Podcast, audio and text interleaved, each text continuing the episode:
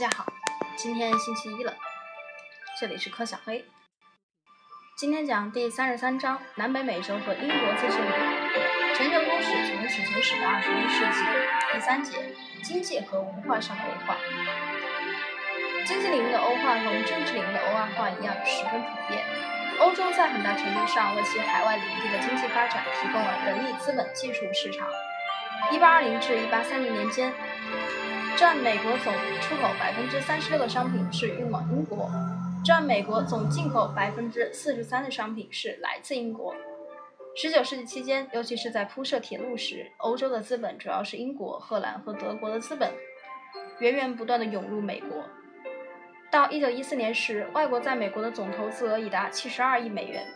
在较不发达的拉丁美洲各国，欧洲的投资对其民族经济的控制程度比在美国要大得多。制定美国宪法。啊，我这边装修可能会有点吵，请见谅一下。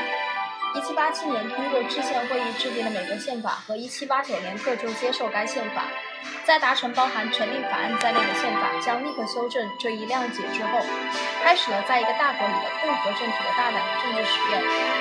随着种族上、政治上和经济上的欧化而来的，必然是文化上的欧化。人流在英联邦内的地区是如此，许多赢得独立的地区几乎也同样是如此。拉丁美洲除葡萄牙人的巴西外，主要的文化形式是西班牙式。这种形式的明显标志是，绝大多数人说西班牙语，而且信奉罗马天主教。人们看到它还表现在建筑式样方面，如房屋带有庭院或院子，窗户装有铁条和房屋的正面朝向人行道等。城镇规划以中心广场而不是以主要街道为基础，刚刚说明了这一点。许多服装是西班牙式的，其中包括男人用的宽檐毡帽和草帽，妇女用的棉布遮头物、薄头纱、头巾或装饰头巾等。在家庭结构方面，仿效男子占支配地位和严密监督年轻女性的典型的西班牙形式，这是一种认为体力劳动对有身份的人是不体面、不合适的倾向。墨西哥革命，一九一四年，艾米里亚诺·萨巴塔的军队向霍奇米尔科进军。妇女们和男人们并肩战斗，在墨西哥革命期间起到了突出的作用。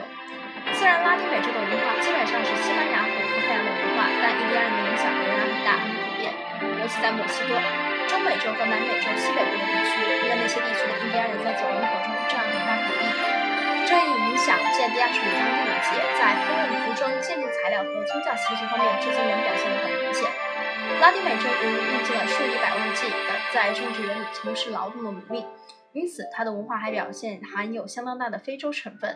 这种非洲的影响在大多数奴隶居住的加勒比海地区表现得最为强烈。尽管其影响的种种例子在拉丁美洲的大部分地区也能看到。美国的文化较是拉丁美洲的文化更少受到土著印第安人的影响。主要原因是美国的印第安人人数较少，也较落后。然而，印第安人的影响也不可能全然忽视。二十五个州是以印第安语命名的。英语中现在至少有三百个印第安人词汇，印第安人的许多发明，例如鹿皮靴、独木舟、平底雪橇和雪橇，都得到了普遍的应用。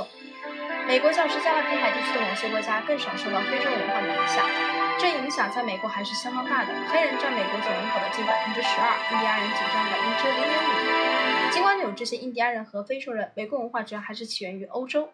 不过，它的欧洲特性在其移植和适应的过程中已发生了剧烈的变化。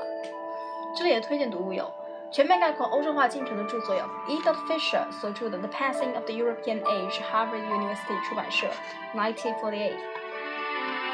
L. Dot Hart 所著的《The Founding of New Social Phase》，Harvard Jovanovich 出版社，1964。W. Dot B. Dot Hamilton 所着的《Transfer of Institutions》，Duke University 出版社，1964。P. D. Curtin 所着分析种族欧化的医学障碍的《Death by Migration: Europeans' Encounter with the Tropical World in the Nineteenth Century》，Cambridge University 出版社，1989和 A. W.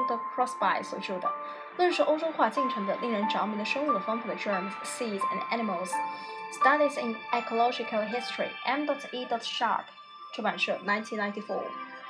下一节我们会讲到第三十四章波利尼西亚。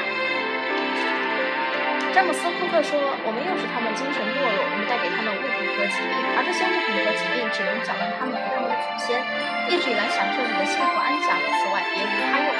如果有谁否认这一事实，那么请他告诉我，当欧洲人进行贸易，美洲土著人究竟得到了什么？下一期我们会讲到他们的第一节岛屿和航海者。这里是全球通史，从史前史到二十一世纪，我是柯小黑，咱们下次再见。